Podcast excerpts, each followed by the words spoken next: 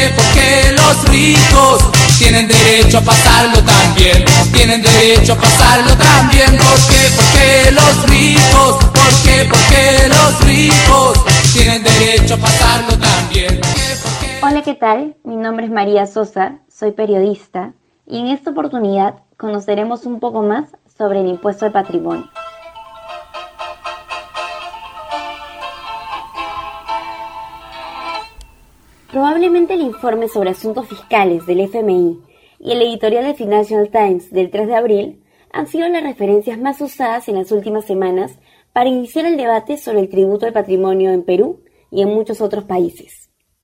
La redistribución debe volver a estar en la agenda. Los privilegios de los ricos deben ser cuestionados. Políticas que hasta hace poco eran consideradas excéntricas, como la renta básica universal y los impuestos a la riqueza, deben estar en el programa, esgrimió el diario británico. Por su parte, el organismo internacional sugirió a los gobiernos considerar un aumento a las tasas más altas del impuesto a las ganancias y a la riqueza, lo que según ellos podría lograrse a través de un recargo solidario. Estas menciones no son falacias de autoridad, sino la muestra de que hasta las instituciones afines a la ortodoxia liberal en la actualidad han promovido esa clase de tributo. Porque sí, la tributación, así como cuenta con datos objetivos, también encierra componentes ideológicos. Objetivo es, por ejemplo, que los estados necesitan amortiguar el golpe financiero que ha causado la pandemia en su territorio. Subjetivo es, en cambio, el plan de recuperación financiera por el que cada uno opte. Dejando de lado la alternativa del endeudamiento, que termina siendo una respuesta de corto plazo a la urgencia de liquidez, una reforma fiscal se presenta como una posible solución para las naciones. Tocar la tributación es entonces el gran tema. ¿Cuántos impuestos se pagan? ¿Quiénes lo pagan? ¿Sobre qué se paga? ¿Y cómo se paga? Son cuatro decisiones fundamentales cargadas de componentes ideológicos que nos toca encarar. Y el escenario actual nos encamina en las respuestas. En momentos en los que los planes de subsidios monetarios han expuesto lo que ya sabíamos, que hay un gran Perú informal, y también una enorme pobreza no tomada en cuenta en la data oficial, como son los sectores vulnerables, que ante el menor descuido se ven sumidos en carencias básicas, el sector a los que se evalúa una subida de impuestos son los que en estos momentos pasan más cómodamente el estado de emergencia, la minoría de ingresos más elevados. Y así lo han propuesto tres bancadas de nuestro Congreso, el FREPAP, Somos Perú y Frente Amplio.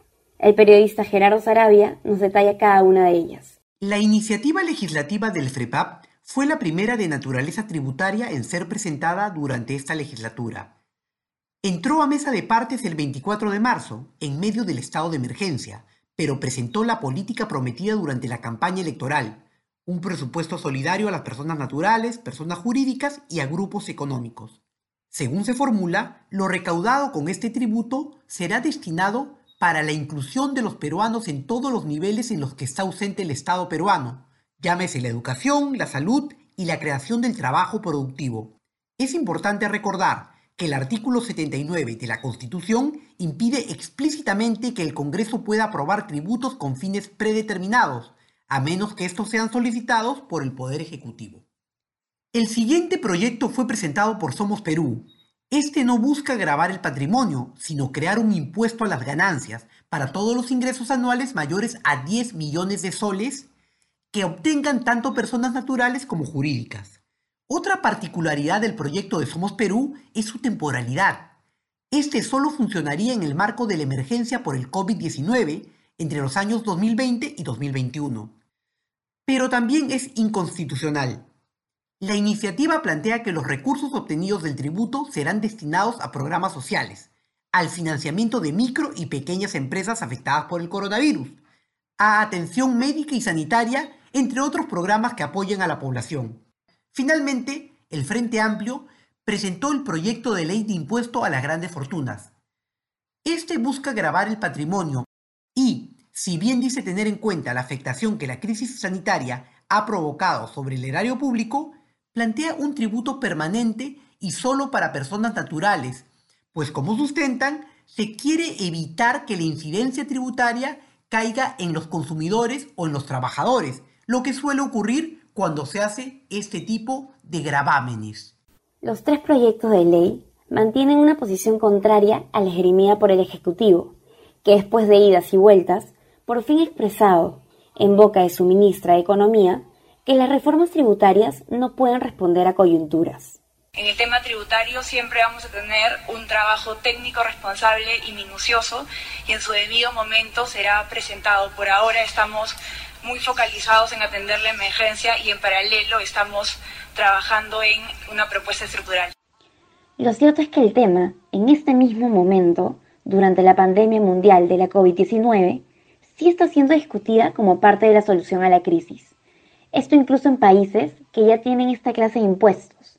Tal es el caso de España, en el que dos agrupaciones de izquierda han planteado una nueva tasa que sustituye al actual impuesto de patrimonio. Además de la elevación de las alícuotas ya existentes, ambos proyectos plantean eliminar ciertas excepciones particulares que permiten que, por ejemplo, en Madrid, estos impuestos no sean cobrados a pesar de que existan personas que, dejando de lado la localización geográfica, sí cumplen con los requisitos para ser comprendidas bajo la carga fiscal.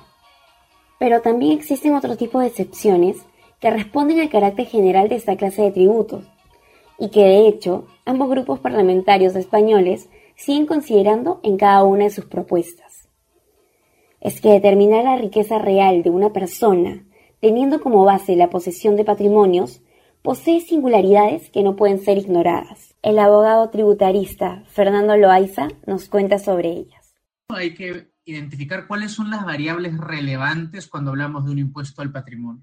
Es muy fácil decir que los ricos paguen, pero es más difícil hacer que efectivamente acaben pagando este impuesto aquellos que tienen una capacidad económica muy elevada, que esos son los que queremos que paguen y por lo tanto es importante revisar detalles como que el impuesto al patrimonio sea neto, es decir, no solamente medir el patrimonio de esa persona, sino también sus deudas. No es lo mismo tener un inmueble que vale un millón de soles que tener un inmueble que vale un millón de soles con un crédito hipotecario de 900 mil soles. Igual no es lo mismo tener dos millones de soles de patrimonio en el banco a tener dos millones de soles de patrimonio en un inmueble. Y por lo tanto hay que identificar aquellos casos en los que a pesar de que podría aparentarse un patrimonio elevado, no queremos que esa persona pague el impuesto. Por ejemplo, una persona mayor que tiene una casa familiar que tiene un valor en el mercado elevado,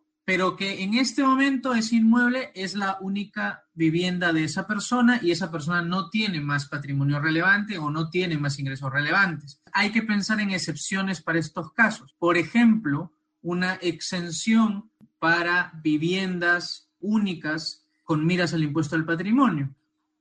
Hay que darle vueltas a cómo hacer que este impuesto realmente impacte únicamente a las personas que tienen elevada capacidad contributiva hay que tener en cuenta cómo el impuesto al patrimonio va a afectar la liquidez de las personas, porque no es lo mismo tener mucho patrimonio a tener dinero en mano para pagar. La idea del fraccionamiento, para darle más tiempo, más aire a las personas para desembolsar el dinero o obtener la liquidez necesaria para pagar el impuesto. Un gran problema de los impuestos al patrimonio es cómo determino cuánto vale mi patrimonio. Cómo determino, por ejemplo, el valor de las acciones cuando esas acciones no listan en la Bolsa de Valores de Lima. ¿Cómo determino el valor de los vehículos que tengo cuando claramente ese valor es ahora menor que el valor de adquisición, por ejemplo? Aludiendo a este tipo de complejidades, el líder principal fiscal del Banco Interamericano de Desarrollo, Alberto Barrix, ha manifestado que este impuesto resulta ineficaz si se lo compara con otros, tal como el de la renta. Recordemos que, en el mismo sentido, el premier Vicente Ceballos expresó su preferencia por modificar las tasas del impuesto a la renta en el país antes que imponer un tributo al patrimonio. Se nos planteaba el día de ayer un interrogante, ¿no? Si esta era una propuesta dirigida a, la riqueza. No, en principio eso lo descartamos porque es, eh, bastante complejo eh, poder eh, identificarla, ¿no? El patrimonio, los ingresos mensuales, las acciones que se tengan, los bienes, bastante difícil, ¿no? Sin embargo, esto va a algo más operativo y ágil dinámico en su aplicación, que son los ingresos mensuales que se tiene. Y es que es clave reflexionar sobre qué tan conveniente resulta introducir el impuesto al patrimonio en un escenario de crisis. Las diferentes formas de tributos, aún estén dirigidos siempre a los sectores más acomodados de la sociedad, no terminan desatando los mismos resultados. Los efectos y, por tanto, la pertinencia de cada uno de ellos debe ser estudiado con cuidado. Fernando Loaiza nos da pistas sobre el posible papel que un impuesto de patrimonio podría cumplir en tiempos de coronavirus. Sí podemos encontrar formas de introducir impuestos al patrimonio que no afecten de forma desproporcionada la reactivación económica que necesitamos para salir de la crisis. Y esa es una variable muy a tener en cuenta. ¿Cómo este impuesto nos puede ayudar a reactivar la economía sin afectar el motor de la economía de una forma desproporcionada. Es decir, cómo hacer para no matar a la gallina de huevos de oro, pero igual recaudar y hacer un sistema más progresivo. Además, entender que el impuesto al patrimonio puede ayudar de otras formas a generar incentivos que nos ayuden a salir de la crisis.